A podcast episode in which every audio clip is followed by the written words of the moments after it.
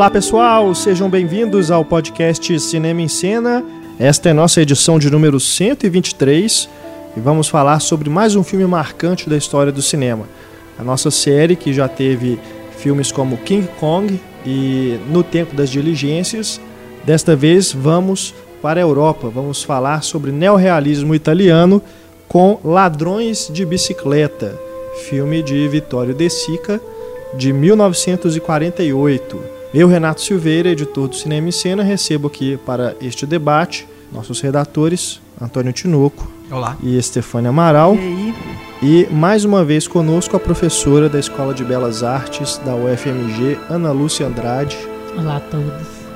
que esteve conosco também nas discussões sobre os outros filmes da série e a nossa companheira também nos podcasts Grandes Diretores, né? E outros temas, né? Ana Lúcia sempre aqui conosco. Muito obrigado, Ana Lúcia. Muito obrigado a você que nos ouve e você que quiser entrar em contato conosco para tirar alguma dúvida sobre o tema deste programa, quiser enviar alguma outra questão, é só escrever para cinema@cinemaencena.com.br, nosso espaço de discussão aí na página do podcast, na caixa de comentários, também está aberto para você colocar o seu recado e discutir sobre o programa com outros ouvintes também. Sinta-se à vontade.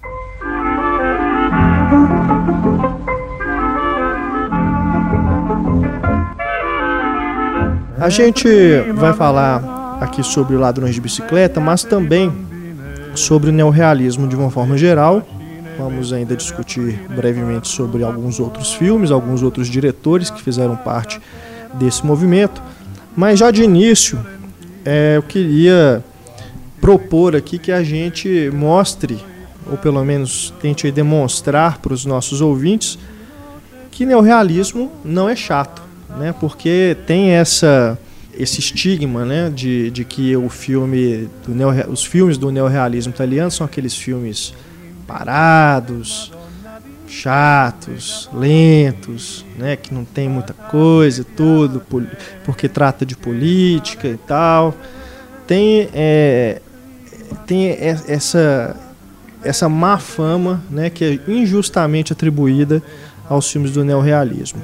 O Ladrões de Bicicleta, que é o filme principal do nosso podcast, só ele já desbanca totalmente essa aparência, essa falsa aparência que os filmes do neorrealismo têm.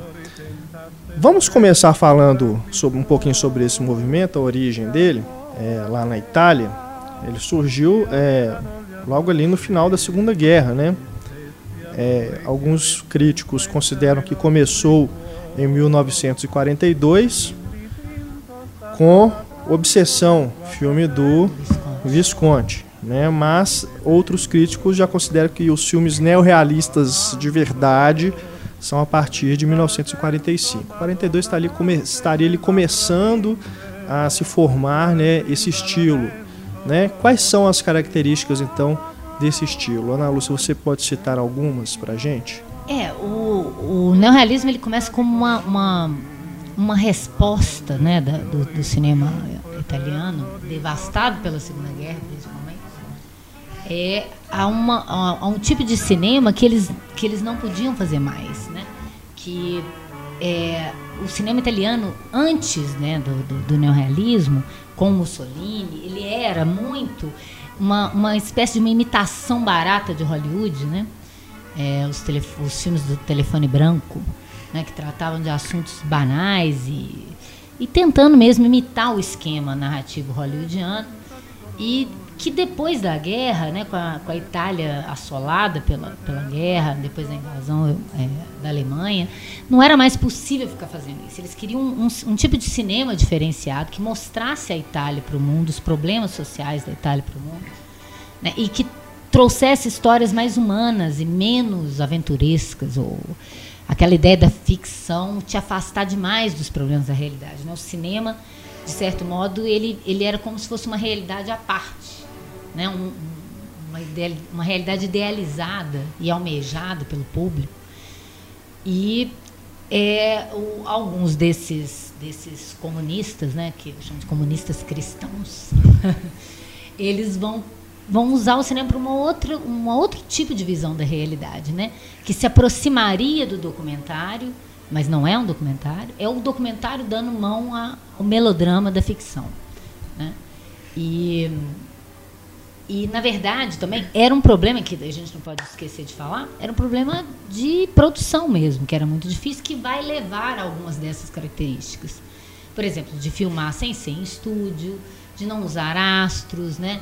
É, de deixar, já que se busca uma, uma, uma, aproximação da realidade, evitar muito a decupagem, né? deixar os planos mais longos, é, evitar é, as, as elipses narrativas que Hollywood, até hoje, o cinema de entretenimento usa muito, né? para mostrar um pouco da poética do cotidiano. Né? E isso é uma coisa muito interessante, que as pessoas que, que talvez tenham preguiça do gênero, elas não conseguem ver isso, né? Que às vezes uma sequência de 10 minutos de uma pessoa acordando e fazendo café pode ser de uma beleza impressionante sem acontecer necessariamente nada. Exato. Né?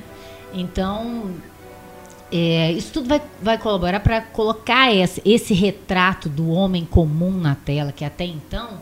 É claro que você tem alguns filmes, né? O próprio John Ford, no início dos anos 40, se a gente pega As Vinhas da Ira, estava né, tentando fazer isso.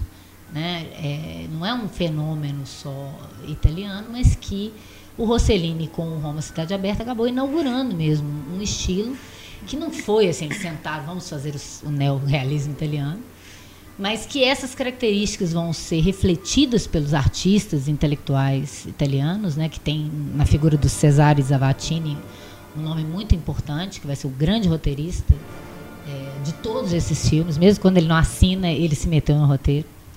É o professor, o grande professor de roteiro de todos eles. E o, o Zavatini vai começar a, a pensar nisso como um, uma escola mesmo, um movimento e que, em que o cinema possa é, colocar essas questões sociais, as mazelas da humanidade, do ser humano, é, de uma forma é, viável para o público. Então é isso mesmo que você falou. As pessoas podem achar chato pelo tipo de narrativa que, que aparentemente não acontece nada, mas é extremamente envolvente, porque ele pega a fórmula básica do, do melodrama hollywoodiano, lá de Griffith. Né? Só que sem direcionar o seu olhar para um individualismo muito exacerbado, que só serve aquele personagem específico, que você tem aquela catástrofe, acabou o filme, você esquece daquele problema. A gente vai poder dar. O, sim, eu acho sim. que o, o, o, melhor exemplo, mais até do que o, o, Roma Cidade Aberta, é o Ladrões de Bicicleta, para é. concretizar essa ideia toda do neorrealismo. É, foi justamente o motivo pelo qual a gente escolheu falar sobre ele aqui no podcast, porque é como se fosse é, aí dentro de, de, um gênero, né? Neorrealismo não é um gênero, né? Mas seria um filme mais representativo é, de todas as formas, vamos dizer. Né? Ele tem ali todo, todas as características, reúne todas as características de uma forma que, é, para o público que está começando, seja talvez o mais tranquilo, assim, de você começar a ver, né, conhecer esse estilo de cinema. Né? Ah, só ainda falando um pouquinho dessas origens, é bom lembrar também que os diretores do neorrealismo eles se inspiraram no realismo poético francês, né, com diretores como Jean Renoir, né, o Jean Vigo, né, com filmes como O Atalante, né, A Regra do Jogo, que são outros filmes formidáveis sobre os quais a gente deve, inclusive, falar em outra ocasião, né, em outro programa, mas que serviram aí de inspiração para que os neorrealistas fizessem os seus filmes, dentro aí de uma proposta parecida. Algumas características uh, ainda sobre, antes da gente começar a falar sobre o Ladrões de Bicicleta, que a gente pode notar que na maioria dos filmes os diretores mantêm a câmera né, quase sempre na altura dos atores, não, não tem ângulos diferentes, não tem nada assim, é, é bem, é bem normal, né, uma filmagem bem normal, né? Acho Tentando que se aproxima mais direta possível. É, do, dos diretores americanos aí se aproxima mais o, o Howard Hawks né, o estilo de filmagem do Hawks. É, você também percebe que eles utilizam uma profundidade de campo ampla para pegar realmente toda a cena, né? Não, não Porque o cenário da cidade coisa. real era muito sim, importante. Sim, né? e é, é algo realmente assombroso você é. ver né, as cidades cidade devastadas, né? É. Porque ali é realmente logo após a guerra. É. Então você tem muita ruína, é, prédios detonados, ruas sujas. Na Alemanha ano zero, né? Uhum. A gente vê a destruição da Alemanha. É. É realmente Não, algo Quando você vê essa coisa, né, falando assustador. que ah, acompanhava os personagens seguindo por um caminho extenso sem acontecer necessariamente alguma coisa, que no cinema normalmente de entretenimento você corta isso, você vai direto para o que interessa na ação. Você só vai mostrar uma trajetória, por exemplo, se acontecer alguma coisa na narrativa. Se não, corta e a pessoa já está onde ela precisa é. ir. Mas no neorrealismo, acompanhar os personagens caminhando, indo de um lugar ao outro e tal. Claro que não dá para acompanhar o tempo todo. Eles vão fazer alguns wipes, né, para passar é. o tempo. Mas, ao mesmo tempo, quando esses personagens estão andando pelas ruas e a câmera os está, os está seguindo, você vai vendo isso. Você vai vendo as pessoas na rua, você vai vendo as nuances ao redor. Você vê que não é só aquele personagem que importa, como é no cinema tradicional de entretenimento, né? Interessa toda uma situação e um contexto em que aquele personagem está. E eles queriam fazer realmente cinema de identificação, né? E muitos é, enfrentaram problemas com as autoridades, né? O Visconde, por exemplo, o Obsessão, ele apesar de ser da década de 40, ele não foi lançado, né? Ele foi lançado só depois. É. Então, também tem um personagem que é claramente homossexual no filme e que eles pediram para cortar várias cenas que deixavam isso ainda mais claro, né? Então era ainda o jugo do Mussolini, né? É, complicado. Então realmente alguns enfrentaram um problema assim. O, e acho interessante que o Roma Cidade Aberta justamente quer quest, questiona que não, não eram todos italianos que eram que seguiam aquela linha, né? né? É, eles estavam justamente questionando isso. Tinha gente que lutava ali na resistência. Isso é interessante. É, parece até um recado do Rossellini para o mundo. Olha, gente, aqui não tem um bando de traidor e de cabeça baixa para a Alemanha, não. Né? A gente resistiu como pôde. Uhum. E o Roma ilustra muito bem isso. Ele, ele foi, começou a filmar, inclusive, no final da guerra. Então, aquelas tropas alemãs que você vê isso na rua, escondido de longe, é uma filmagem real, né? Isso é muito legal, como é que ele insere a ficção no meio daquela realidade, né? Muito bacana. É. Agora, a dimensão política dos filmes neorrealistas, que eu também acho interessante, é porque eles combatem justamente aquela visão ah, fascista mesmo, né? Da, da situação do, do país, situação das pessoas em geral. Ali eles vão realmente ser profundamente humanistas para mostrar realmente, sem glamour nenhum, os dramas daquelas pessoas. Né? É claro que você vai ter uma trilha sonora, né? não é igual Dogma 95, essas coisas não. É, é o realismo, mas é o neorrealismo. De melodrama. De melodrama. Por isso como, que é um neorrealismo. Como que não vai ter melodrama no, num país influenciado pela ópera? É, né? Que o melodrama tem a ver diretamente com a ópera. É.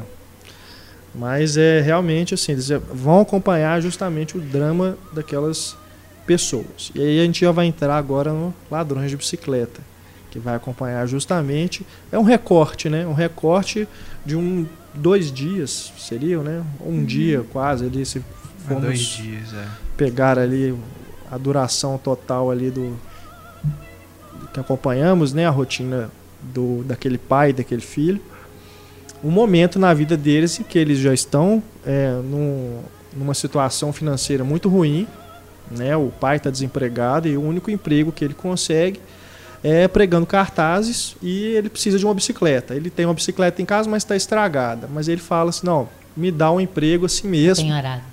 É. Aí ele dá um jeito de. Ele e a esposa vendem os lençóis, né? É, é algo assim Do enxoval. Aquela, aquela cena que eles vão, né? A, a, esposa pega todos os lençóis da casa, tipo, dá uma tira poeira, né? De alguns, lava. lava para levar lá naquele local. Que, que é um depósito de penhor, é. né? E eles e então vê, trocam. E né, aí você vê que a Itália inteira está penhorada Sim. ali dentro daquele depósito. É, né? aquela é uma é cena. aquela sequência, terrível. ela já te ilustra a situação geral, né? É, enquanto ele está lá esperando, né, o, o rapaz trazer a bicicleta para ele, ele olha e a câmera. Cruza com o lençol é. indo para uma pilha de uns sete andares Sim, de, de trouxa é de roupa Aí você Assustador. fala assim, putz, que coisa horrível, né? Como que as, pe as pessoas estão dormindo sem lençol, porque elas precisam penhorar um lençol para poder comer. É. é. É porque é o supérfluo, né? Por que, que ele não tinha bicicleta? Porque ele vendeu para comer, só que aí ele, quando ele arranja um trabalho e precisa da bicicleta, aí ele tem que vender outra coisa da casa dele hum. para conseguir, né? Trabalhar. E, e, desde o início, né? Que começa assim já a cidade, já com os letreiros, já a cidade, as pessoas ali, aquelas pessoas amontoadas ali esperando emprego. E aí eles chamam o, o, o hit. Então, é, se, se, a gente pegar o que, que é a narrativa clássica, que você destaca um herói no meio da multidão, de todas essas pessoas, eu vou falar dessa aqui, né, e vou acompanhar o problema dessa pessoa, o conflito dessa pessoa o neorrealismo ele vai seguir por esse caminho, mas é, é diferente, porque não é um herói individual com seus próprios problemas. É um, é um herói que representa uma coletividade. Então, quando ele é chamado, ele de todos esses desgraçados, eu vou chamar esse. E aí ele mostra sempre ele maior, mas sempre umas 20 pessoas atrás é. dele. Porque ele é o representante desses 20 que estão atrás eu poderia, ele poderia escolher ali qualquer um daqueles para contar aquela história. Tanto é que ele pega um, um não ator, porque ele queria uma figura com a cara do povo, né? Porque se ele tem a cara do Marcello Mastroianni, imediatamente o público já se afasta, porque é um deus do Olimpo, que o problema é dele, eu vou ter uma catástrofe, mas não vou pensar na minha própria vida. Mas esse sujeito, que aliás está maravilhoso para um não ator, é impressionante. É isso que eu ia falar. Ele parece assim? um É muito impressionante, mesmo, né? né? Porque em nenhum momento você fica assim, ah, o cara não sabe atuar e atrapalha. Porque isso atrapalha, é. às vezes, um filme, o seu envolvimento emocional. E ele é comovente demais, aquele é. homem, né? Ele e o menino também. É o Lamberto Maggiorani. Ganhou vários prêmios como ator, que é até uma sacanagem, porque depois não acontece nada com um sujeito desse. Pois é, né? E o menininho é o Enzo Staiola. Staiola. Que tadinho, tentaram levar ele para Hollywood, mas ele é fez, é fez pontinha. Ele fez uma pontinha que eu me lembro na, na Condessa Descalça, do Mankiewicz. Mas assim, é. eu, eu fico imaginando, né? Porque pra gente hoje, tudo derivou daí. A própria Hollywood foi muito influenciada. Hollywood influenciou o cinema neorrealista e o cinema neorrealista devolveu uma novidade para Hollywood que ela incorporou, né? Verdade. Hollywood que eu digo o cinema de entretenimento em geral. Mas é, isso é muito impressionante porque esse. Naquele momento, né, pra gente hoje não é tão assim, mas naquele momento o mundo inteiro se comoveu demais com aquilo. Era muito diferente aquele tipo de narrativa, né? uhum. né? Em que não necessariamente o, o herói tem um objetivo e ele luta para conseguir esse objetivo e ele consegue esse objetivo, que é normalmente o filme de ação. Você torce pelo, pelo, pelo herói para ele conseguir aquilo que ele quer e você tem um, um, fechamento razoável. Não, o filme deixa em aberto uma situação que aparentemente não tem solução. É. A única coisa que resta é a esperança que nem isso eles têm mais. Nem isso. Então é, é por isso talvez que as pessoas fiquem tão incomodadas, né? Porque elas passam por um sofrimento que não tem alívio. Mas a ideia é essa. Ele não quer que você saia do cinema e, ah, que bom, deu tudo certo, agora vou cuidar da minha vida. Não, ele quer que você pense assim. E o problema desses milhões de, de hits, hit que tem por aí no mundo? Né? É. Não que o cinema vai virar também um lugar de, de, de, de, de martírio para você ficar pensando e sofrendo no mundo. Mas por que não o cinema ser também um veículo de discussão social? Né? E isso é muito importante, porque ele faz isso através do entretenimento. Porque mesmo que a história seja triste e, e melodramática, nesse sentido, né, de chora, essa música que você falou que, que eu, só a música tocada eu já começo a chorar. Mas é, é mas ainda assim, você se envolve naquela história. Não é uma história que você fica de longe e deixa eu ver o que, que esse chato vai fazer. Não. Você imediatamente é fisgado. E ele consegue, com estratégia, depois a gente comenta mais detalhadamente, para eu deixar um pouco vocês falarem também. Mas é, ele vai pegando estratégias para você sentir o peso. A própria coisa da, da, que a gente já falou, né, da, da penhora, né, de tirar os lençóis, trocar os lençóis pela bicicleta, aquela esperança de que o emprego vai melhorar a vida daquela família e tal, que está pegando bica, né? Mostra, igual eu falei, mostra esse homem lá no meio dos outros desempregados, ele vai atrás da mulher, a mulher está lá cheia de outras mulheres pegando água numa bica longe da cidade, carregando balde pesado até chegar na casa delas, né? Para mostrar que estava difícil para todo mundo, né? E, e ainda assim, com todos esses problemas, você vai vendo o, o valor que tem aquele emprego, o valor que tem aquela bicicleta, para quando acontecer o, o, conflito, né, que essa bicicleta é tomada, você também quer encontrar essa bicicleta, porque você já está envolvido na, na história emocional daquele casal. Uhum. Né? E, você, e você se envolve de um jeito que é muito diferente de como você se envolve num filme tradicional. Né? Em que você só torce para que dê tudo certo e, e sente um alívio para dar tudo bem. Né? Você começa a pensar em outras questões é, laterais, né?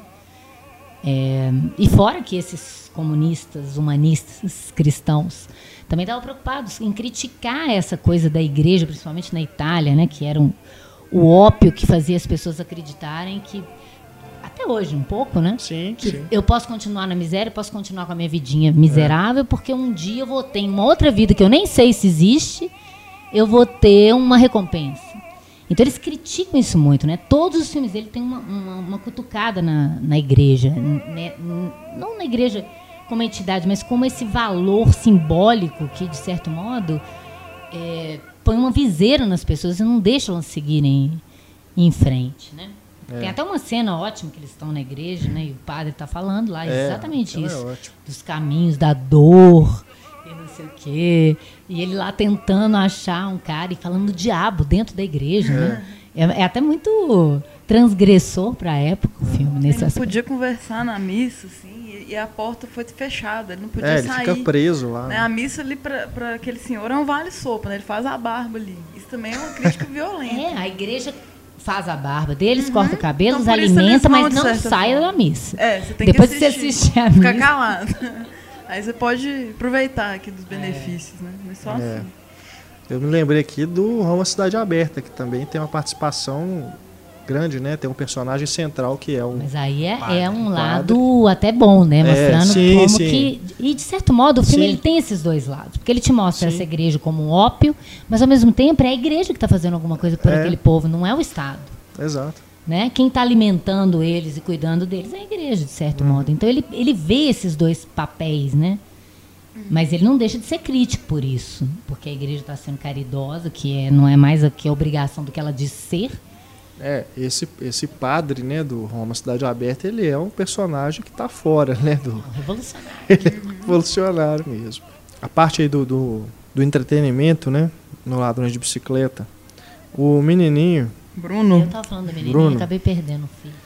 É, ele, com certeza, a maioria das cenas dele servem até como um alívio cômico, né? É. Que é um drama, drama, drama, mas... É nas partes dele, nem né, outras partes, é um, são momentos de humor, né? Uhum. Uma coisa até meio Chaplin, assim. É. De... É, tem uma Inclusive... cena dele sentado com o pai, né? Que é bem Chaplin. Sim, é. sim. Aquela cena Na, principal. Fio, assim, né? É muito... No, no Roma, Cidade Aberta também, o padre, uma cena é. com o menininho também, e o avô, né, que tá lá na cama. deitar. Aquela cena é hilária, né? É, aí, é também um momento já, de quebra do filme. Eu sempre falo que porque o Fellini foi um dos, dos roteiristas do Roma, sim, né? sim. Eu falo que o que tem de humor ali, ah, provavelmente é. foi o Fellini que colocou, porque o Rossellini não tinha bom humor, não. Não, não, de forma alguma. Do padre virando a estátua é. nua, né? Do, daquela outra estátua religiosa. É, tem um é. Jesus e uma estátua de uma mulher nua numa galeria é. de arte. Aí a, a, a mulher nua tá de frente para Jesus, ele pega e vira a mulher nua de costas. Aí ele vê que ela continua nua. Aí ele vira Jesus de costas. É muito é. engraçado. É. No, voltando agora ao Ladrões, é uma cena que eu gosto muito é na hora que eles estão lá no mercado, né, procurando a bicicleta. Aí eles veem, né, o, o ladrão conversando com esse senhor, que depois eles vão estar nessa cena da igreja que a gente falou. E aí começa ele a procurar e a, a trilha sonora fica aquela coisa meio de delírio, né? Fica rápido, assim. Uhum. É, até né? orquestrando, igual uma cena de ação. É. e aí depois o, eles vão atrás do senhor, né? Aí tá o pai e o menino procurando ele, ele fala com o menino, vai por lá que eu vou por aqui tudo. Aí o menino para pra fazer xixi. Aí é. o pai fala, não, vem cá, não consegue. é. Eu adoro. A outra Essa cena é engraçada é ótimo, também gente. é dentro da igreja também, né? Que tem dois caras perseguindo ele na igreja e aí quando passa na frente do altar faz o nome do pai. aí o menino também passa é. faz o nome do pai. Gente, eles fazem umas coisinhas muito São vinhetinhas Sim, pequenas sim, que funcionam sim. como uma gag de alívio dentro da É. dor que você está sentindo. Tem aquela cena do queijo também, que ele puxa, igual, tenta puxar o queijo, igual o É. menino rico, assim, não, tem que comer assim, tem que puxar o queijo, assim. É. Que é para ser uma cena triste. É triste, mas E que fica poética, né? Sim. Por causa da criança. Eu, eu arrisco dizer que se você tirar a criança desse filme, esse filme fica difícil demais de assistir. E ele, ele tá bebendo com o pai, né? Ele fala, a gente É. pode tudo porque a gente é homem, então ele cresce, né? Muito, É muito uma bacana. relação também, é uma história de pai e filho, no sentido também emblemático de que do que, que vai se- ficar para essa nova geração dessa Itália destruída. Que que eles falam como, que exemplo você está dando para seu filho, né? Porque ele vai se tornando um vilão entre aspas eh, ao longo do filme. Bate no menino. Pelo desespero. E o filme coloca isso de uma forma muito legal, como, como o cinema de entretenimento quase nunca coloca, né, até hoje, de que as pessoas não são boas ou más. Elas têm situações, limites fazem. Agora com Breaking Bad todo mundo entende isso. Mas antes era difícil as pessoas entenderem. Se bem que nada justifica alguém virar exatamente um psicopata. Não é exatamente isso que o, que o Hit vira. Mas ele vai, ele cada vez começa a infringir mais a lei. Né? A- E aos olhos do filho. né? O filho começa a infringir a lei, começa a furar fila, começa a tentar um jeito também. Então ele está dizendo isso. Né? É Aquela solidariedade que você vê no início. Né? As pessoas também querendo emprego, mas chamam o Hit pra, porque ele conseguiu um emprego. Podia É. ter deixado ele para lá. Ele vai, a mulher carregando o balde pesado, ajudam ela a carregar. As pessoas estão sempre se ajudando de algum modo. Dentro daquele desespero tem um- um- um- uma coisa bacana ali que pode se perder, que eu acho que é um recado também que o filme está dizendo. Né? Sem dúvida. Ajudam até o ladrão, né? É. Quando o Hit tá atrás dele, toda aquela comunidade ali naquele bairro fica em volta dele, protegendo o ladrão, né? Porque provavelmente o ladrão, ele é uma pessoa comum, como o Hit. É. Que o Hit pode se tornar um ladrão também no, no futuro. Né? Ele pode ser, pode ser um ciclo. Né? A pessoa, assim, claro que não é possível, mas assim, como se ele fosse a pessoa que vai roubar a bicicleta de uma outra pessoa igual a ele. Né? É, a ideia é essa. Então é terrível isso, né? E aquele filho é a esperança, é, é o que segura ele na terra para ele não fazer bobagem. Você precisa comer, mas peraí, você também, a vida não é só é, o que, que você vai fazer, o que, que você vai melhorar de vida, você tem outros valores que tem que ser levados em conta. E que ele começa a pensar no filho por causa disso, né? Aquele menino é muito, muito comovente. Só de você olhar para ele, tem uma carinha ótima. Quando ele chora, você quer morrer. né?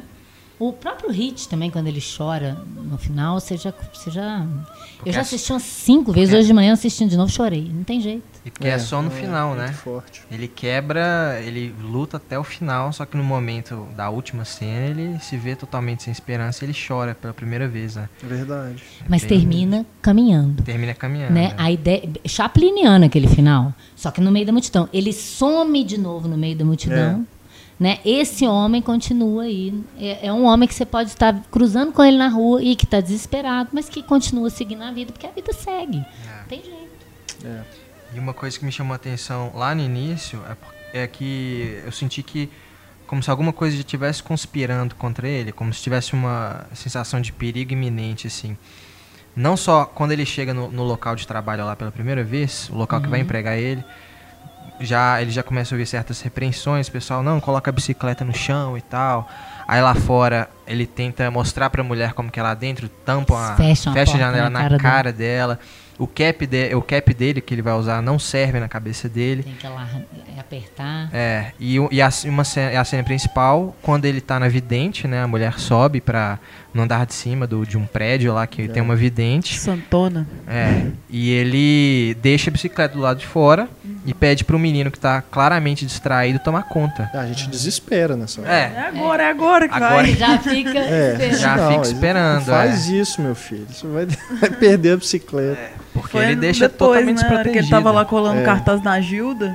Tudo, tudo, É, tudo isso é- bem, é uma curioso, né? metalinguagem Isso é né? legal. É. Ele- É a ele ilusão de. Hollywood, né? Eu tô pregando Logo cartaz da quem, né? Logo quem? A Rita Eu Hayworth. tô né? trabalhando pra manter essa ilusão. Nossa, enquanto eu tô demais. aqui na minha realidade, né? É muito mal. E ele, É. ele tava um pouco. Ele tava achando que ia dar tudo certo. Naquele momento ele ainda tava. Aí rouba a bicicleta, ainda volta pra colar o restinho do cartaz ainda.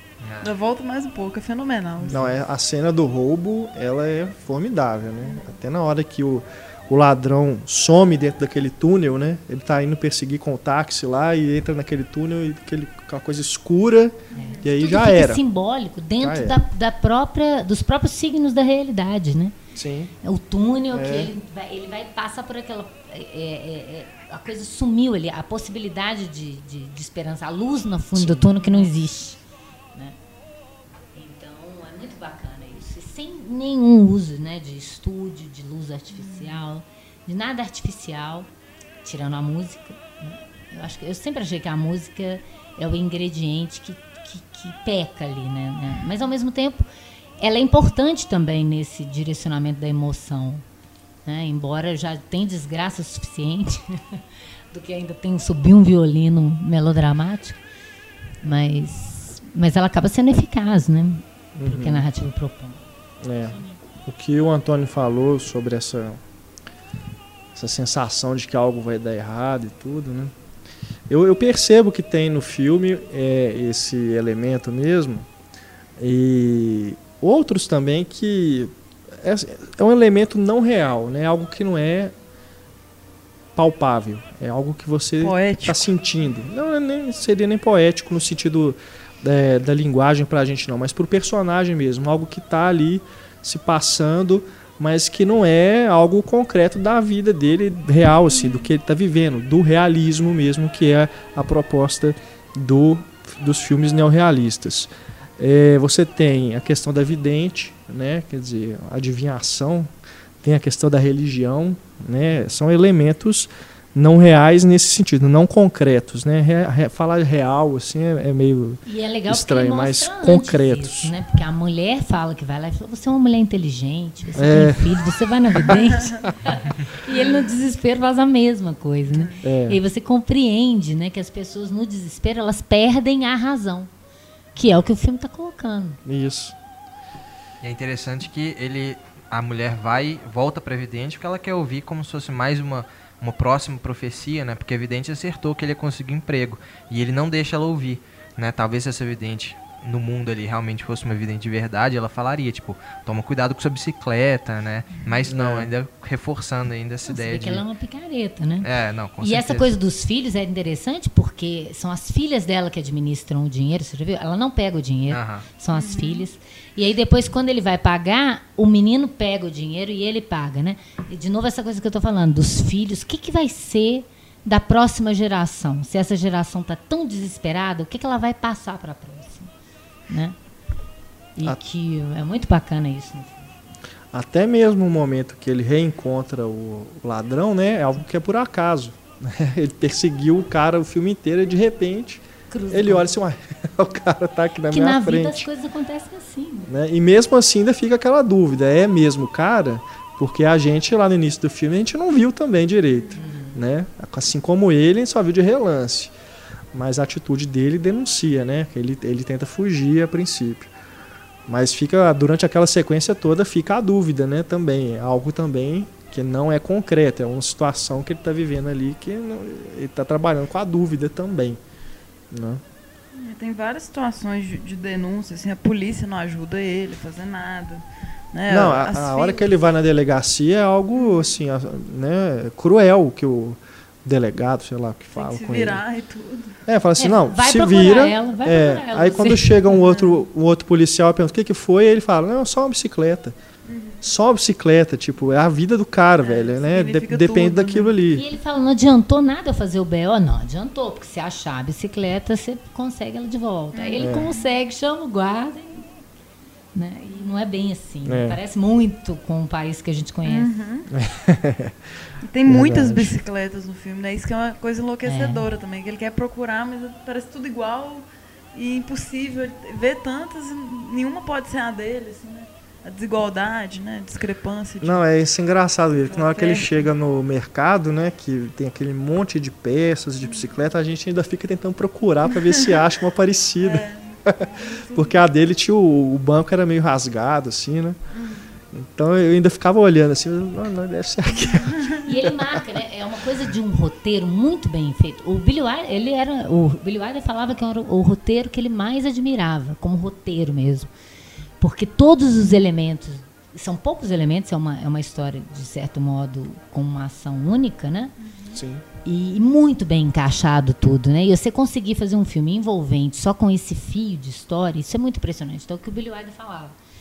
Então, desde o início, né, como eu falei, ele prepara para essa, para essa para essa para esse emprego, né? A expectativa da família toda, a mulher costurando o boné, porque ele vai começar a trabalhar, o filho limpando a bicicleta, Acorda cedo, né? Todo mundo. todo mundo esperando, fazendo É. planos com esse dinheiro e tal. Aí, como o filme já chama Ladrões de Bicicleta, você já vai ficando em O pânico. que, que vai acontecer? Mesmo que você não saiba nada É, do filme verdade. você já começa a prever isso, né?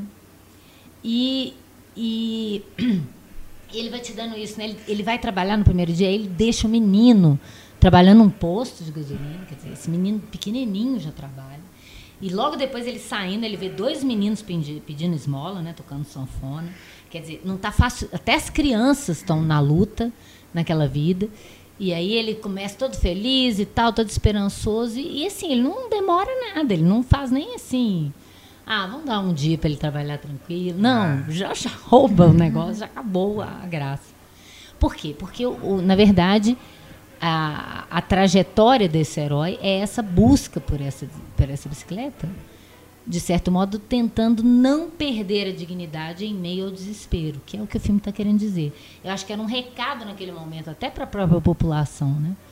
A gente não pode perder o desespero, não pode se desesperar com, com isso, porque a, a cartomante fala isso com ele, ó, meu filho vai e, e tenta viver numa boa, né? O que eu Se não for hoje.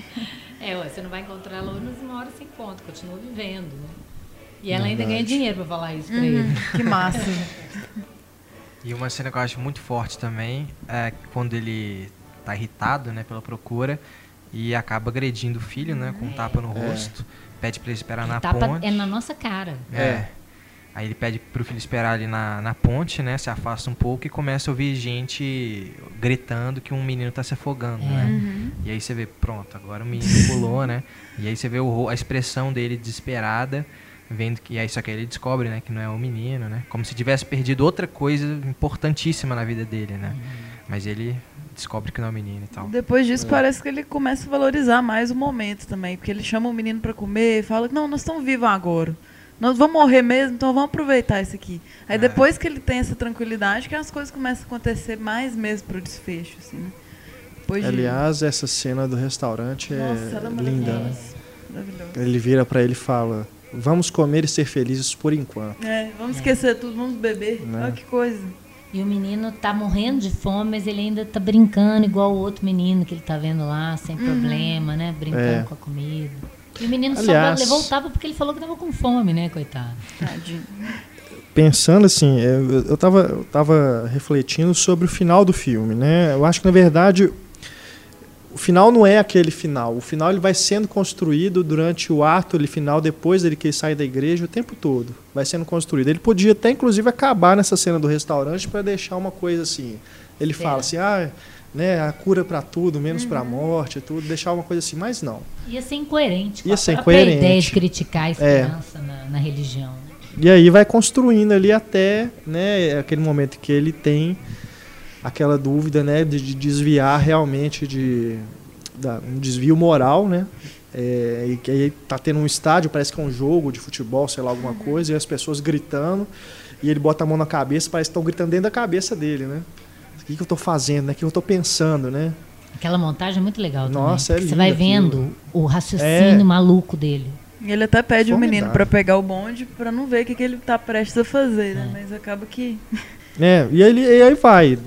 Essa, essa, esse conjunto de sequências todo, para mim, já é o final sendo construído. Não só. é, O final não é realmente aquilo ali, depois que eles somem na multidão e tudo. É o plano final, o desfecho, é o último plano, belíssimo.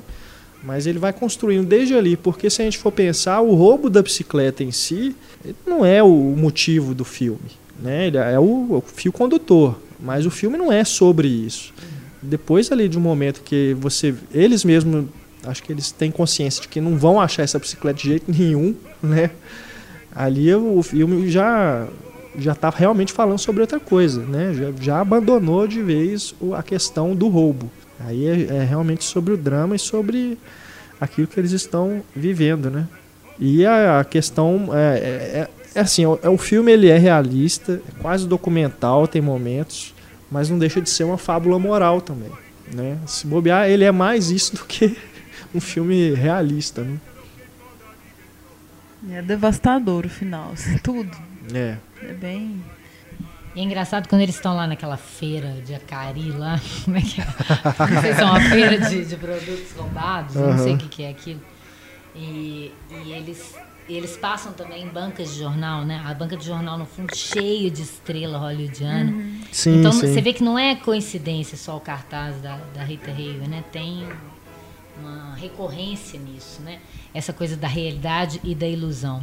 E uma coisa que eu também acho legal, que é quando eles estão no, no naquele carro, né? E, e, não tem back projection. Acho que provavelmente é um dos primeiros filmes que não tem back projection, né? Enquanto alguém está dirigindo o carro, né? Atrás no do vidro, fundo, né? É. Uhum. E é, é, interessante, parece uma, uma, uma, uma, uma meta-referência ao, ao próprio cinema de ação até o momento, né? Hollywoodiano que ele, o pai começa a agir como um herói de um filme de ação, né? Que passa por cima de tudo para conseguir o que ele deseja, né? Que é o que acontece normalmente nessa ideia do, do, do herói individualista do cinema de entretenimento que os, os primeiros comunistas criticavam, né? O Eisenstein, Vertov.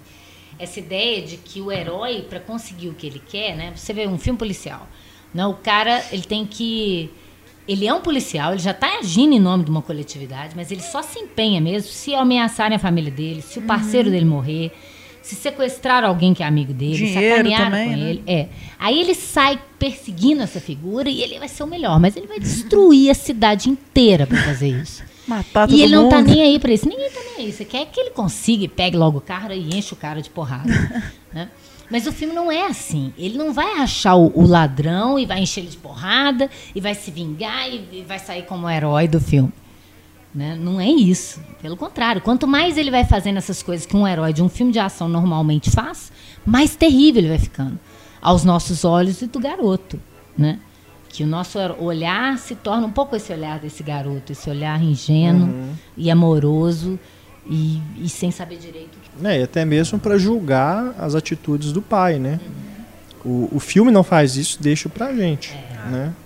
Em nenhum momento ele condena, acho que nem, nem tem como, nem mesmo a gente tem como a gente condenar o que aquele pai faz naquela Mas- situação. Mais vítima que ladrão. né? É, É, mas ainda assim, né? Ele começa, ele começa a, a- ele começa o desrespeito, né? Se você for pensar entre as, ele vai desrespeita a igreja, a igreja Sim, pedindo silêncio, aham. ele desrespeita. Ele pega um velhinho lá e começa a ameaçar o velhinho, ainda que o velhinho não seja, né? Os canalhas também envelhecem, a gente esquece disso. Mas é, depois ele bate no menino, aí fura fila, até chegar no, no, no máximo do roubo. Ou seja, ele vai se tornar aquilo que ele está abominando. Né? Então, de certo modo, ele é o processo inverso do herói. Ele é o herói comum que pode se tornar, um, entre aspas, um vilão, porque também o filme não coloca nesses termos, É. né? Eu que estou usando. Mas. E o que ele vai reforçar mesmo, na verdade, é esse homem pensar que existe é, além do desespero, existe a dignidade e aquilo que ele está pensando que ele pode deixar como exemplo para o filho dele, né? Que é por isso que, que é os dois juntos, né? Não termina ele sozinho, manda o menino para cá. Não, é os dois juntos. É aquele caminhar de pai e filho no meio da multidão, né? Essa geração que está sofrendo agora e a que vai vir. E é interessante também no neorrealismo, as personagens não são planas de jeito nenhum, né? São muito complexas e nunca boas ou más. Você vê o, o lado humano mesmo. Uhum. Tudo que elas passam e tal, a gente entende quando elas são imorais e tudo. Isso é muito massa. A construção da- das personagens nesses filmes todos. Que é muito diferente do que a gente espera. Do espera. A gente não sabe o que esperar da personagem. Ela sempre pode ser surpreendente. é e não Bem só é, em filmes é, como Ladrões de Bicicleta, Uhum. né?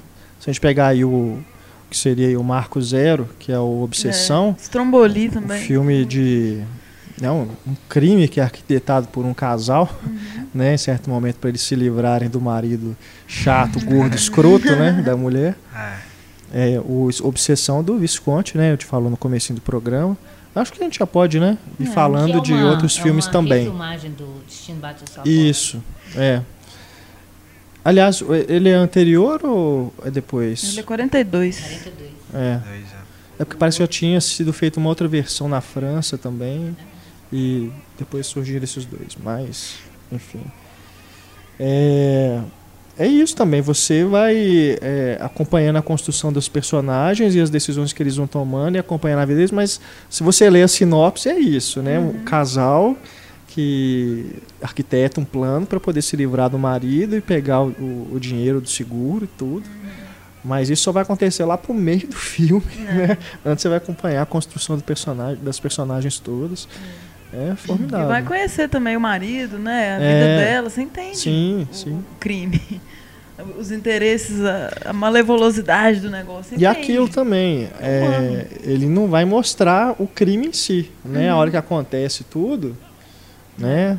é, ainda é sutil nesse, nesse, nesse aspecto, né? E tem muitos aqueles indícios que o Antônio falou, assim, que você sabe que alguma coisa vai acontecer. Tem o tiro no gato, É, que é super triste. é, assim. Tem as, né, os dois se olhando, assim, a gente já É. sabe que alguma coisa eles vão fazer. a próprio momento, a- o momento em que eles transam pela primeira vez, Sim. né? Que ele simplesmente ele, ele vê que ela tá sozinha em casa, ele entra. Fechar a porta, eu achei que ia parar lá. ali, eu achei que ia fechar a porta e a gente ia imaginar. Mas até que foi, foi bom É, o negócio, mostrou é, bastante ali. a igreja pirou, né? A igreja tirou o filme de cartaz, assim, foi proibidão da época.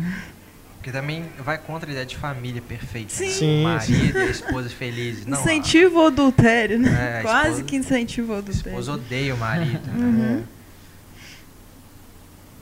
Uhum. O Visconti, ele, eu acho que ele é um, um ótimo diretor realmente. Ele fez o A Terra Treme também, que, eu, Que é o mais é neorrealista. o mais neorrealista, é, que é com pescadores de verdade, né? Mostrando um grupo lá de pescadores que de- decide se revoltar contra os, os, os empregadores, né? Que eles vendem lá os peixes e decide trabalhar por conta própria, né? Eles mesmos pescando, eles mesmos vendendo. E também é um filme bem, bem cruel, assim, nessa linha do Ladrões de Bicicleta. Hum. A gente sente que, por mais que eles tentem sair daquilo ali, eles não vão conseguir. A mudança ela tem que ser maior, né? É. Que é o que depois no, no cinema brasileiro, né, os, né, os, os cinema novistas vão começar a pensar nisso, né? Colocar o, o povo como herói e um povo que não se conforme com essa situação. Se ele não pode ficar nessa situação, não tem saída, alguma coisa tem que mudar. Porque ele tem que ser o herói da sua própria história. Ele não pode ficar subjugado a, a forças maiores que ele, igual ele. A igreja, o Estado, a polícia, tudo é muito maior que ele e ele fica frágil, ele não tem saída. A polícia, ninguém ajuda ele. Ninguém é capaz de, de- socorrer o, o infeliz. né? O filho que tem que trabalhar para pôr comida em casa, né? É terrível. Do cinema novo, Barra Vento, né? É Sim, bem- eu me veio na memória agora. É. Vocês estavam falando, eu lembrei. Barra dele. Vento é o primeiro filme do- neorrealista do, do Glauber. É. É, anda bem na linha da Terra Treme também, com o personagem que que, com- questiona. é, só que a, a, a ideia já revolucionária do Glauber, né? Que não dá para ficar esperando um milagre de algum lugar. Você tem que fazer alguma coisa. É, Né? que é o Antônio Pitanga É. no filme. É, a gente pega aí o Nelson Pereira também, né? Com Rio 40 graus e tudo.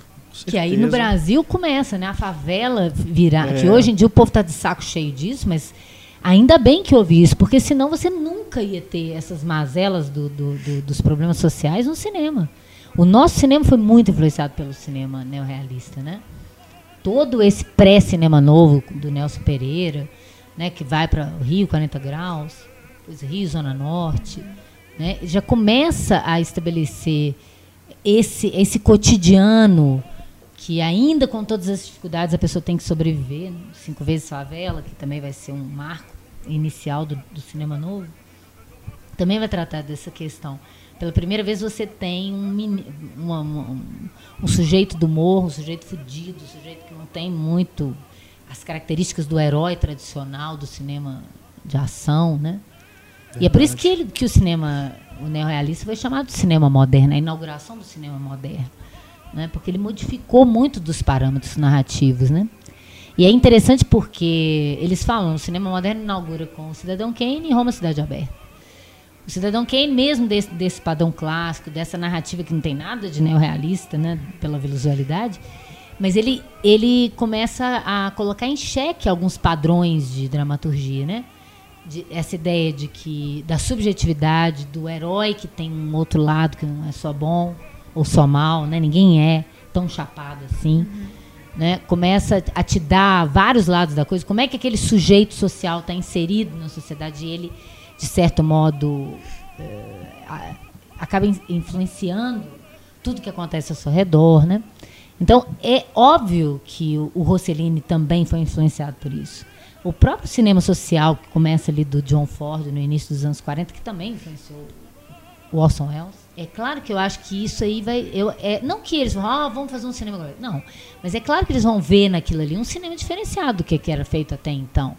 Né? Não é um, um cinema é, glamouroso que esquece, a realidade está aqui e o Olimpo né, desses astros estrelas está é. muito longe. Para de esconder também a realidade suja, né? Mostra, uhum. coloca as caras para ir resolver. Agora, isso é curioso, porque fez sucesso no mundo inteiro, menos na Itália. É, fracasso de bilheteria na Itália, né? Por quê? Porque eles já viviam uma miséria demais. Não quero saber, não quero ver mais isso. Verdade. Eles queriam mais é ver filmes do, do telefone branco. Eu acho que até por isso até que o Rossellini falou, então é urgente que a gente faça um cinema que, que coloque uma outra questão aqui, porque senão esse povo vai viver, o cinema ia virar só ópio, né? É. Em vez de ter também um lugar hum, de, de, de um contexto social, de uma contestação social importante. Do Rossellini também temos o Paisar, né, 46, depois do Roma Cidade Aberta, que é um filme de episódios né? Ele vai pegando, são cinco ou seis, seis episódios, seis episódios é, que se passam ali no momento finalzinho da guerra, né? E a gente estava até discutindo aqui antes do podcast que é um dos filmes mais elogiados, né?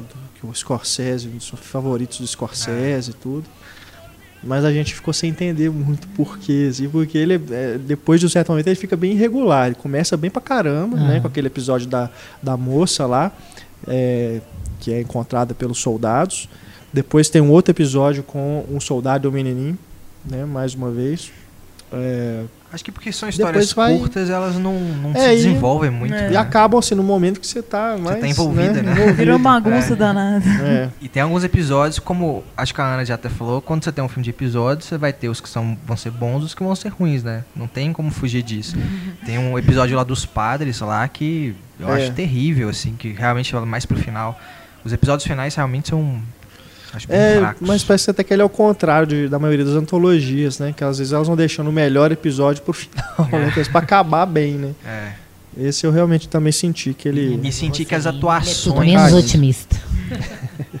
e senti que as atuações também desse filme não funcionam, né? A gente vê o Ladrão de Bicicleta, atores amadores e as atuações são perfeitas, né? É. E nesse a moça filme, também, a mulher, que a gente nem falou dela, mas eu da acho mulher, muito sim, boa sim. Muito boa. Sim. E no Paisá também senti um pouco isso que eu não senti nos outros dois do Rossellini, que são muito bons. Uhum. É, o, não, o Roma... É, o Roma, Roma já tem aberta, dois né? grandes atores, né? Que é o Aldo Fabrizi e a... Ana Magnani. Ana Magnani. É, o Aldo Fabrizi e a Ana Magnani, que eram grandes atores já do teatro e tudo.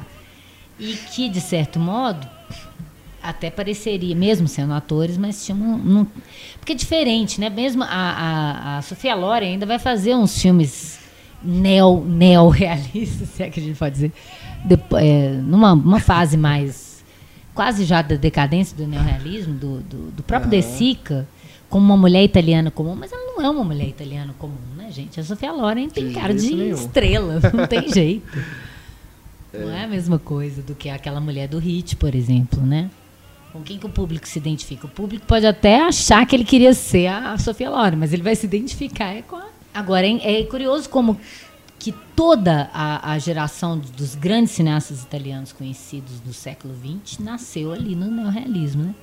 Todo mundo começou lá. O Pasolini, o Fellini, o próprio Bertolucci, ele fala que ele pegou ainda uma fase. Ele fala, é impossível você ser italiano e não ter sido influenciado pelo neorrealismo. Antonioni. Uhum. Antonioni, né? Antonioni tem até um curto, né? Que eles, eles fizeram uns curtos que nem até é. em DVD, né? O, o Amores na cidade. Uhum. que tem do Alberto Latuada, do Fellini, do Antonioni, do Tem o- Zavatini. Um dos primeiros dele é Gente do Pó, né? Que também Ah. mostra ali a situação E dos que, obviamente, né? como estética, né, isso não vai sustentar diretores como ele ou Fellini. O Fellini vai falar que a realidade não é só aquilo que você observa, é aquilo que você pensa também. Então, ele vai começar a misturar essas, essas questões, mas sem nunca abandonar totalmente. Talvez a partir do, do 8,5 ele abandone totalmente É. o neorrealismo. Mas ainda assim, uma vez ou outra, ele volta ali, né, nas origens, né? Mas o, o Pasolini também, que vai para um caminho totalmente é, negando o cinema de prosa e buscando um cinema mais de poesia, né? Uhum. O próprio Antonioni, que vai para uma, uma, uma observação mais subjetiva da realidade, não objetiva. Mas, de qualquer maneira, para todas essas figuras, como o, o próprio Buñuel falava, né? para você superar o real, você tem que ter o real como base. Então, esses diretores, eles conhecendo e problematizando muito sobre o real, eles conseguiram ir além disso. Né? Porque Eles também não estavam afim de fazer documentários ou ficarem presos numa estética. Né? Bom, temos mais aí alguns filmes. Você, você mencionou rap- os- rapidamente o Stromboli, É né? maravilhoso. Assim, tem a Ingrid Bergman, né? Que é outra questão dela ser uma é diva. muito engraçado. Eu acho isso muito engraçado, gente. Porque o cara que queria fazer filme sem estrela casa com a maior estrela dos anos 40 Pois de é. Hollywood. e coloca ela nos filmes realistas dele. É fogo, é muito engraçado isso. Mas é, é- é bacana porque a gente percebe que ela é uma, uma madame no filme, assim. Isso fica claro. que ela né? destoa daquele, É, daquele pessoal. no início ela parece simples, aí até a hora que ela vai casar, ela fala, mas e se eu não for igual o que você tá pensando? Aí que ela vai desdobrando, vai mostrando o lado rico, mulher rica dela, que não aguenta ficar ali numa cidade à beira da destruição, né? E tem, assim, a, a repulsa que ela tem a Deus é uma coisa muito forte no filme. Assim, ela fala, seu Deus, compadre, não vai ajudar? Ela sensualiza com o padre. Então tem umas imagens assim, Deus nunca teve misericórdia de mim. E aí no final, quando ela tá precisando mesmo, aí ela vira mal cristã. Assim, Deus, me ajuda. Então tem é, é muita coisa. Ela pensa muito na juventude dela. Ela casa, mas ela quer sair dali a toda custa. Tem a questão dos pescadores, né? Que, é, que ele precisa fazer tudo para conseguir o dinheiro. A malária. Tem muitas recorrências, assim. É, os homens sempre agressivos. Bate primeiro, pergunta depois. É uma coisa machista, né? Sim. Latina. É, e o filme é muito bacana, eu indico demais. Um clássico que todo mundo tem que ver. O De Sica tem mais outras duas, dois filmes que eu gosto bastante, que é o Humberto D, sobre um, um idoso, né, que também vai mostrar essa parte dos, dos velhinhos, né, também lutando ali com a aposentadoria mínima e para sustentar ali, para se manter na casa, né. Eu E- até brinquei no, no, no Ladrões de Bicicleta na hora que ele tá entrando na igreja, que os, os velhinhos estão pegando sopa. Tem um velhinho com um cachorrinho entrando. Assim, eu falei, ah, é Humberto, Humberto D. D. Cachorrinho. É, aquela relação com o cachorrinho também bem comovente, né? E É. também andando pro final, você vê que o negócio vai. Aquele aperto no coração, né? É. E outro filme que eu gosto muito desse que também é o Vítimas da Tormenta. Tem o Milagre Milão também. Milagre, Milagre Milão me incomodou um pouco, assim, porque essa questão do realismo mágico quase, né? É. Porque chega um ponto da história que começa a criar tudo, né? Começa meio que. ah, uma- Como que. O personagem ele meio que começa a inventar coisas, né? começa a sair um pouco da realidade, né? Não, não senti como um filme neorrealista. É, tá Né, bem no final também, né? É, já é 51, na né? fase que esses diretores começam a, Abandonar um pouco. a É. ter esse escape da realidade. Embora Seja antes do Humberto D. É, É. pois é. Humberto D é de 52, aí já no. que é chamado último ano, né? Do neorrealismo. É, só que, na verdade, é até 55. Anos 60 É. ainda tem alguns filmes É. que tentam ser, mas já não é mais. Os Né, não é uma coisa assim, né? Começa aqui e termina aqui. Né? É uma coisa gradual, né? Vai, fases. vai dando um fade. né? vai, vai sumindo aos poucos. Você pensar, os primeiros filmes do Jim Jarmusch, ele tentava fazer um pouco uma coisa meio neorrealista. É, é verdade. Né? É mesmo. O Doll by Law e Uhum. o Estranhos no Paraíso, Uhum. ele tem muito do neorrealismo, muito. Que é, é bastante compreensível você pensar no Jim Jarmusch, com certeza deve amar esses filmes. Claro. Começo de carreira vai ser influência direta, né? Pra ele construir o estilo dele. É, esses filmes, eles vão influenciar muito essa geração da nova Hollywood depois, né, nos É. anos 70, porque eles estudaram cinema. né? Não é todo mundo que era um cinéfilo doido igual o Scorsese, que via esses filmes desde pequeno. porque também por ser né, de uma família de imigrantes e tal. Mas eles vão aprender a amar esses cineastas europeus, né, que têm uma visão diferenciada do mundo, que não estão preocupados só em ganhar dinheiro e entreter as pessoas. Estão preocupados em usar a sua arte para dar um recado para o mundo, para dizer alguma coisa, para tentar alguma mínima transformação através É. da arte. Pegamos aí o Brian De Palma, né? Os primeiros filmes dele. Olá Mamãe, tudo. É, é isso. Depois o que, que ele vai se transformar, né? Totalmente diferente. Mas Se no todos comecinho. eles pudessem ser autorais Scorsese, desde o início, né, o eles Quem não Bate a Minha feito os Porta. primeiros os filmes que eles fizeram com muita grana. Não, não, de forma alguma. É. né? Agora voltando ali no. Em, 50, em 52 tem também o Belíssima, que eu Uhum. gosto bastante também, Do do, também. Também. Muito bacana. né? A esperança depositada nas crianças até. né? É. Ainda perdi meu trauma com crianças em filme. Agora eu tô adorando, agora eu quero ver só filme de criança. Ah, você, tá- você substituiu o lugar da Larissa também por nisso. É, eu tinha, não queria ver criança de jeito nenhum. Agora, nesse contexto, eu gostei de tudo, assim. São fantásticos as crianças italianas. Do Visconde tem o Hulk, seus irmãos, né? É. Sim, sim, Também Uma muito interessante. muito. O Visconti é maravilhoso, né, gente? Também É, esses diretores, assim, depois, né, eles continuaram a, carreiras de, a carreira, as, Leopardo. eles continuaram as carreiras deles, né? Garrei aqui. Até bem depois, de né? Não acabou ali, acabou o neorrealismo, acabou a carreira desses diretores, não. Eles foram, Ao contrário, né? né? Até uns 70, Não, até eu uns diria 80, que até uns essa 80 base continuaram. foi o que tornou eles tão sensacionais É. mais pra frente. Enfim, são vários filmes, né? A gente poderia até fazer um outro programa para falar de outros diretores que não são tão conhecidos quanto esses três, né? Visconti, Rossellini e o Sica, né? Mas a gente tem também aí filmes, por exemplo, do Alberto Latuada, né? Que é também bem presente no neorrealismo. O Giuseppe De Santi também. Enfim, Giulio Coletti. Se você pegar os Zampa. primeiros filmes do Fellini, por mais que Fellini sempre tem uma coisa meio lúdica e tal, mas é, Mulheres e Luzes, o Uhum. Esse é Shake ótimo. Branco, como chama o Shake Branco? É, Acho que é. é Lo Shake Branco em italiano, mas em português chama Nossa, é um título nada a ver. Abismo de um Sonho. É. E e o até a, o- Estrada a Estrada da da Vida, Vida, até o Noite de Noite Cabide, Cabide, é. Você pode dizer que tem muito do neorrealismo ali, né? Claro que com uma eu não sei se, por exemplo, a Cabiria pode ser uma representante social dos prostitutos. É um, é um sujeito muito específico, né? Não é igual o Rizzi, que pode ser qualquer operário, qualquer trabalhador, qualquer pai de família. Ele está representando uma coletividade ali. Não sei se a Cabiria pode representar uma coletividade, de certo modo. Mas, de qualquer maneira, as situações que ela passa, elas estão todas dentro dessa estética. Né? Ela andando, você vê a periferia que ela mora, a ideia do, do choque de, de social né? entre a Via Veneto e, e onde ela mora, na periferia de Roma. Né? Ele está colocando, não é o, o mote principal, mas isso é um pano de fundo fortíssimo para aquela história. Né? Porque no cinema italiano, eles falam isso, que é, normalmente a realidade nos outros filmes de entretenimento, ela é um pano de fundo, que mal você a percebe, você está preocupado só com aquele problema. No, no neorrealismo, ela é mais que um pano de fundo. Ela é um, um observador é, sensível daqueles acontecimentos. Né? Aquilo não poderia estar acontecendo em uma outra realidade, em um outro contexto.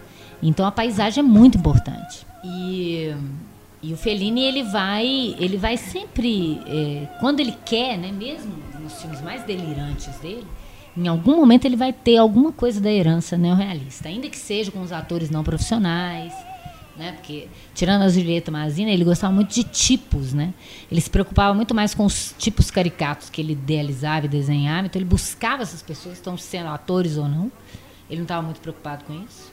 E em colocar, né, como, eu estou falando, a abertura inteira da cabine, né, quando eu passo na aula, eu posto aquela abertura, porque aquela abertura parece um filme neorrealista normal. Não parece um filme do Fellini. Você fala assim, ah, esse é um filme, do Fellini. Você já conhece o Fellini a partir de La Dolce Vita? Aí você vê claramente. No, o, o filme que ele tem no, no Amores na Cidade, a Agência Matrimonial, que é um jornalista indo fazer uma matéria sobre, sobre gente que quer se casar no meio daquela loucura. Por mais que pareça um absurdo aquela história, né, que ele conta uma história de um lobisomem, que, que, que o homem sofre influência da lua e quer arrumar uma companheira para casar, para ele contar a história. Uhum.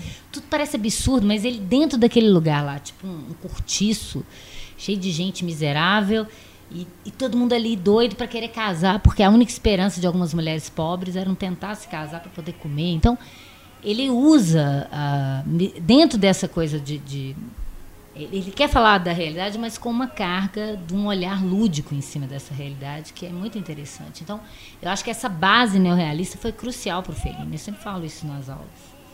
Para ele ter extravasado isso e ter lançado um olhar sobre a realidade muito pessoal e que atinge a gente, né? Um olhar do outro que você fala, ah, é como o Fellini vê. É como o Fellini vê, mas você consegue ver daquela maneira. Isso é muito bonito. E o De Sica, eu acho que por ele ser um cara, ele, ele, é o, ele vai ser o sujeito que vai conseguir fazer melhor essa ponte do que, que era o preceito original do neorrealismo, né? das ideias, e, e dessa. É, dando a mão para essa tradição melodramática do filme de ficção, que é por isso que os filmes dele vão ser os mais bem sucedidos fora do, da Itália, né? Ele vai ser chamado para dirigir em Hollywood, para ser ator em Hollywood, porque ainda por cima era bonitão, né? Hollywood, ah, você é bonito, então. é. Ele era um excelente ator, inclusive, desse. E os filmes dele são muito, muito. É aquilo que, que a gente falou desde o início, né? Mesmo que sejam tristes, mesmo que sejam desesperançados, é muito envolvente, é muito bonito enquanto você está assistindo, né? É. é eu tava lembrando aqui. Tem uma ponta do Sérgio Leone em Ladrões de Bicicleta. É, é mesmo? Ele é um seminarista, de acordo com o MDB. aquele. Tem uma aquele, parte, tem um grupo, aquele né? Aquele alemão que fala em É, acho que tem uma parte Ele é o Leone? É, no MDB tá seminarista. Talvez é, seja o Leone lá. Fale, né? É, talvez seja na parte da igreja. Eu não consegui ver. Tem os, os, seminaristas ali. a gente não conhece o Leone novinho é, e, e é, Não dá pra saber. Mas eu queria só fazer uma, um rodapé aqui, porque o Dois Filhos de Francisco, ele é um filme que eu acho que é absolutamente esquizofrênico. Porque ele começa neorrealista, né? Uhum. Aquilo é neorrealismo puro. Os menininhos, né, ali na, no interior, né, na roça e tudo. Ele tem um tom realmente... É, tem um filtro algo... Tira, é, sim, sim, sem dúvida. Mas o princípio, né, é o neorrealista. Depois que os meninos crescem, vira malhação, né? Viram novela da Globo. É algo que, assim, eu lembro quando eu vi a primeira vez o filme, eu fiquei absolutamente surpreendido, porque eu não esperava nada de um filme sobre Zezé de Camargo e Luciano, encomendado por eles. Chegar até o né? final, né? Como assim? Chorei tudo, né? Eu me lembro. Ah, não estou sozinho nessa, né? O nosso querido Pablo Vilaça estava comigo na sessão, também se debulhou em lágrimas. Mas é, é, é bacana né? mesmo. É, enfim, a história em si é bonita, né? A história do pai, né? Que uhum. fez de tudo ali para poder é, realizar o sonho dos filhos e dele mesmo, né? Mas, cara, depois que você revê, e aí você vai percebendo as coisas. As estratégias gente, é, Geralmente você Não é isso tudo, não. Observar as estratégias que eu tive emocionado. É, o filme não é isso tudo, não, que as pessoas falaram na época, não. Acho que numa revisão aí, mais pra, pra agora, as coisas vão caindo, vão entrando no lugar. Mas realmente, depois que eles crescem, vira uma outra coisa.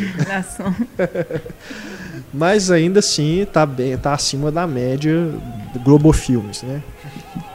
Mas isso é, que eu tô falando agora do filtro e tal, porque eles vão eles vão começar a falar muito, né, de que os, os filmes que se prestam a ser realistas hoje, né, principalmente no Brasil, vão para o Nordeste, para a favela, sim, sim. que eles têm essa maquiagem, né, não é a não é a realidade, mas é uma maquiagem da, da realidade, tentando deixar a favela bonita, tentando deixar o interior bonito e tal. Eu não vou entrar em questão muito polêmica, ainda mais que não dá muito tempo da gente discutir. É, a cosmética. Eu detesto esse, eu detesto esse, esse esse, esse títulozinho. Esse povo fica botando rótulo em, em, algumas coisas, né? Mas eu acho. Eu, eu não tenho nada contra estratégia que te faça levar para um filme que às vezes seria muito difícil de você é. engolir. Exato. Eu estava corrigindo agora umas teses sobre documentário em animação, na Persépolis e Valsa com Baxi. Eu, você vai ser contra usar a animação para falar da realidade, sendo que eu não sei se eu queria ver um filme sobre aquela realidade sem ser em animação. Talvez fosse tão terrível que eu não conseguisse nada para me, me manter ali assistindo uhum. aquilo. Né? Então, eu acho que é bacana, pelo menos as pessoas entram em contato com aquilo. Eu acho é uma estratégia de, de atrair as pessoas, enfim. Então, eu não, não sou essas xenofóbicas que são contra o, o Cidade de Deus. Tem muita gente dentro da academia que odeia porque sim, acha sim. que se aparece com um filme americano e que maqueia a favela. Eu não, não sei se, se faz isso, não. E eu acho uma. uma é, é usar para mim simplesmente a linguagem cinematográfica em função de uma história que cabe aquilo ali. Agora, isso não tira o mérito também de, de um, um, grupo que tentou fazer uma coisa totalmente oposta a isso, de mostrar a realidade nua e crua e com a beleza que se extrairia dela própria, sem filtros, sem composições é, muito, muito complexas ou muito né, ou sem maquiagem, como queiram. É, e eu estava reparando isso também no, no Ladrões de Bicicleta, como que é bonita aquela fotografia, como que aqueles enquadramentos, parece que o cara compôs aquilo ali e é na rua, né? Uma câmera seguindo as pessoas. A sequência então, do mercado em que chove é algo absolutamente estonteante, né? Do, do ponto de vista visual, uhum. aquilo é bonito demais. E como você disse, né? É tudo feito na hora. Na hora. O calor né? da é, coisa. É muito bonito. Não só o filme venceu alguns prêmios, né? venceu o prêmio honorário no Oscar, não tinha ainda Exato, é verdade. É, é. Não tinha ainda oficialmente. A gente até falou né? no, na história do Oscar. Foi, foi. É, mas ele venceu um prêmio honorário, né? De filme estrangeiro. E foi indicado na categoria de roteiro, ao Oscar também. Você vê como é que Hollywood já ficou de olho nisso, no né? César, um negócio é. totalmente oposto a ela. E ela viu que tinha um potencial ali, né? É. E venceu o Globo de Ouro de melhor filme em língua estrangeira. E venceu o BAFTA de melhor filme, de forma geral, assim. Do ano. Do ano, é. E é interessante que eu vi também que o, o roteiro é leve, bem levemente inspirado num livro, né? Do Luigi Bartolini. Parece que o De Sica usou alguns elementos, mas bem poucos, e usou o título apenas. Mas realmente a história é responsabilidade dos seis, um, dois, três, é, muita quatro, gente. cinco, seis roteiristas. É uma corporação. Uma corporação. E aquilo, né? Para chegar numa coisa simples, dá muito trabalho, né? Eu diria, o Billy Wilder falava isso, né? É muito mais difícil. Muito mais ser, difícil. Ser simples e ser é, tem, invisível, né? Do que É. encontrar. Agora, eu acho que não é à toa, né? Que ele está invariavelmente também nas listas de 10 filmes de todos os tempos, né? É. Porque não é só, é- não é só, eu acho que não, não é nem necessário você entender o contexto e a estética da proposta, né, é, para entrar nessa, nessa história. Porque, por exemplo, tem alguns filmes que você precisa, se você não souber minimamente um contexto, você fica perdidinho vendo o filme. Agora, os filmes do, do neorrealismo, principalmente os do DC, que eu acho, eles têm um convite aberto para você entrar, né? E, claro, você pode não gostar do tipo de história, né? Tem gente que não gosta. Eu, eu tenho amigos que falam assim: tem final feliz? eu- Me empresta um filme? Eu falo: ah, tem esse aqui. Tem final feliz? Se não tivesse, nem me empresta. Né? A pessoa não quer exatamente ver o filme, ela quer ser entretida com uma história durante duas horas. Bom, é isso, né? Acho que espero que a gente tenha contribuído aí para que você, ouvinte, que talvez tenha começado esse podcast um tanto receoso, né? Ah, vamos ver o que, que vai dar e tudo. Espero que você esteja agora motivado a conhecer não só Ladrões de Bicicleta, mas os outros filmes também do neorrealismo. E você que assistiu a outros filmes neorrealistas que a gente não tenha comentado aqui, quiser dar a dica ou quiser fazer algum comentário adicional sobre os filmes que foram discutidos neste programa, utilize aí o espaço de comentários na página do programa para você compartilhar da sua opinião com a gente, com a equipe do podcast e também com os nossos ouvintes. Muito obrigado, Antônio e Stefânia, Valeu.